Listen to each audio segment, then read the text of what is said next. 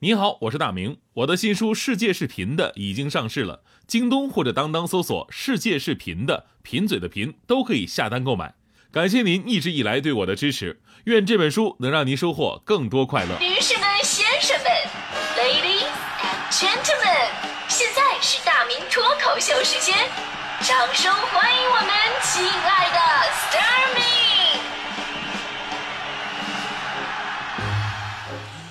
欢迎各位来到今年的大明脱口秀，我是大明。其实你们应该理解，这个主持人这个职业真的是非常非常不容易，尤其是我们做这种资讯节目的，你又完全不能照稿念，对吧？你还得有自己的发挥，因为这个人所涉猎的范围呢就那么广，所以呢，主持人呢就会经常面对一些非常完全陌生的东西，然后呢装作特别熟悉的样子啊啊，对，是这个啊，对我这我对我这我告诉你啊，哈哈哈其实从我的语气当中你就感觉到我已经很虚了，是吧？就好像，就好像咱们昨天就聊的那个北京小曲儿嘛，我就寻思一下，我就 活跃一下气氛，对吧？那我就唱两句吧。桃叶尖上尖，柳叶遮满了天，就显得我博学多才，对吧？结果二百多个站起来说我跑调了。我告诉你们，真的，你们一会儿这我我我我打算我一会儿下节目我给你们录个视频，我一定要再次证明一下我自己。当然了，因为这事儿吧，我我也开始反思我自己。其实生活当中啊，不懂装懂还真的是一个特别常见的现象。这个在我身上体现的尤为明显。我记得我在我们家楼下排队买包子，然后呢前面有个老外，老外呢跟那个老板呢叽里咕噜说了一大堆，我也没听明白什么意思。但最后一句话我听明白了，他说的是 double。哎，我知道啊，double 双份的意思啊，对吧？当时我还特别热心肠，主动的帮他翻译说，哎，我老板，这位外国友人说他要两个包子 double。结果老外一听急了，说 shut up。我说的是打包，啊，打包啊，这这么高难度的汉语词汇你都会，你汉语八级啊你这。其实呢，你说在老外面前露怯也就算了，你在小孩面前不懂装懂吧，被看出来最丢脸。就当年我嫂子就是，当年我嫂子突如其来的让我去辅导她的小孩外语，我说嫂子你疯了吗？让我辅导人家外语啊？然后我嫂子说了，说你怕啥呀？你大侄今年才一年级，对吧？你就让他背背最简单的字母、单词什么就行了呗，这还不好混吗？我说啊，那行，那简单，对吧？结果让那孩子背单词的时候，我就发现了，说英语啊，真的可能是遗传我们家的这这个风气。然后我就非常严肃的跟他说：“我说大侄啊，你这不行啊，那英语学的太差了吧？啊，到现在你连这二十四个英文字母你都背不下来，你说你是不是太过分了啊？我告诉你，你说我想当年那家伙。”就是小孩打斗我说：“叔叔，英文字母是二十六个。”啊，是二十六个吗？咱们学的教材不一样，所以呢，以小见大，生活当中啊，充满了很多不懂装懂的笑话。可能跟家人在一起呢，大家伙笑笑而已。但是如果在职场上面，不懂装懂就变成了一个非常致命的缺点啊。比方说，首先说年轻人啊。年轻人啊，很多人不想在领导面前面露怯嘛，想好好的表现啊，就装作什么都懂，忽悠成了这种人的生活方式。他们的信条就是：这个世界既不属于八零后，也不属于九零后，更不属于零零后，而属于脸皮厚。我当年有些实习生就是，那会儿呢刚有微信，然后呢有一天呢，我我看着就是人家的微信功能啊，比我这个微信功能多。我那会儿手机白痴，对吧？因为那会儿刚有什么智能手机不久。微信这东西呢，也是在你买手机的时候，到店里边人家给你直接装上的，然后你直接用就得了。啊，在之前我都用诺基亚嘛，所以我就不明白，我说，哎，为什么我这个微信跟别人的微信不一样呢？然后呢，我就用微信呢，就是问我那个实习生，我说这到怎么回事啊？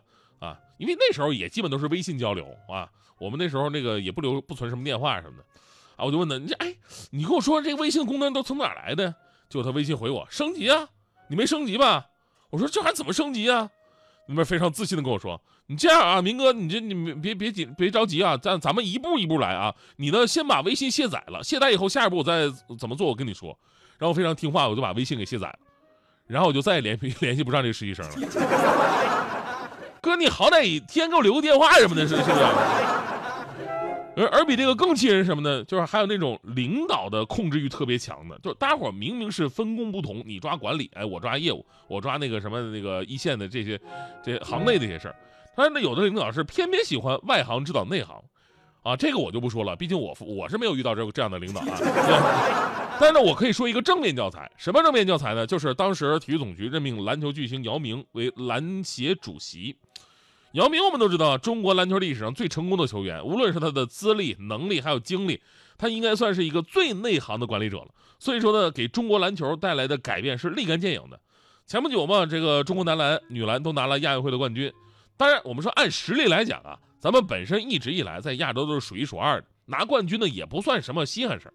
但这次男篮是勇敢的把队伍一分为二，分成了红队跟蓝队两支球队。红队呢以成熟的球员去打这个亚运会，蓝队呢以年轻球员为主，参加其他的比赛啊，同时进行。你要知道啊，在这个拿成绩当话语权的中国体育圈，尤其是对一个刚刚上任的负责人来讲，这个你需要很大的勇气呀，因为你把一个队拆成两个队，这势必会这个削弱整体的实力，而这个时候正是你要成绩的时候。但是其实这恰恰是一个非常内行的做法，因为中国篮球人才储备少，有潜力的年轻球员呢得不到什么锻炼机会。你看这个 NBA 的很多球星，不是说人家天赋真的比咱们强那么多，对吧？是强，但没强那么多，而是他们从小到大打了多少场正规的比赛，一级又一级的，在他们几岁的时候开始，一直打到了二十岁，这个咱们是无法想象的。所以呢，这次的结果最令人满意的，不仅仅是拿了冠军。还有更多的年轻球员得到了大赛的锻炼，在未来他们就是中国国家队坚实的储备。所以在这里要给姚主席点个赞啊！当然，这个姚主席这个最近身材发福有点快，那天我在那看比赛呢啊，镜头转到场边姚明这儿，旁边有个小孩说：“哎呦，这胖子谁呀？懂球吗？跟他比比划划的。”就很多时候我们不懂装懂是为了面子，但其实呢，不懂装懂反倒是一件特别面子的事儿。所以呢，我关于我觉得关于面子的逻辑应该是这样的。就当你放下你的面子去赚钱的时候，说明你已经懂事儿了；当你用赚回的钱把这个面子也赚回来的时候，说明你已经成功了；当你用面子就可以赚钱的时候，说明你已经是个人物了；而当你还停留在喝酒吹牛、不懂装懂、只爱所谓面子的时候，说明你这一辈子活的真的一点面子都没有。所以平时呢，真得放下所谓的面子，去虚心学习，接触一些多接触一些东西哈。说到这儿就特别感慨，因为每个人的境遇啊、经历不一样。有的时候呢，不是你不懂，而是你懂的只是一个方面而已。比方那天我们同朋友聚会，朋友聚会有几个新加入朋友，自我介绍一下吧。当时我跟一个女孩聊天，那女孩自我介绍说她大学上了五年，啊，我当时我就就就装的很懂的样子啊，大学上五年，那专升本是吧？这女孩跟我说啊，不，我是硕博连读，啊，是吗？什么意思？所以我深深发现。就是原来我的世界呢，决定了我的眼界，所以要抬高你的眼界，必须要丰富你的世界。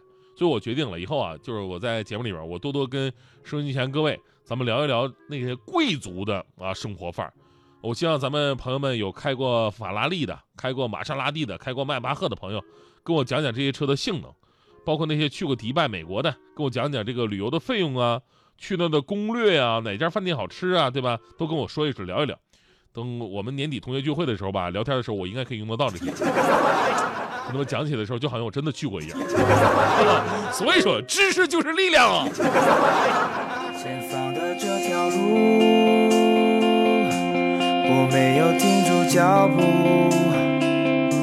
就当我回头看看的时候，什么话都说不出。这昏暗的路灯。拉长了我的身影，我多么希望在这个时候得到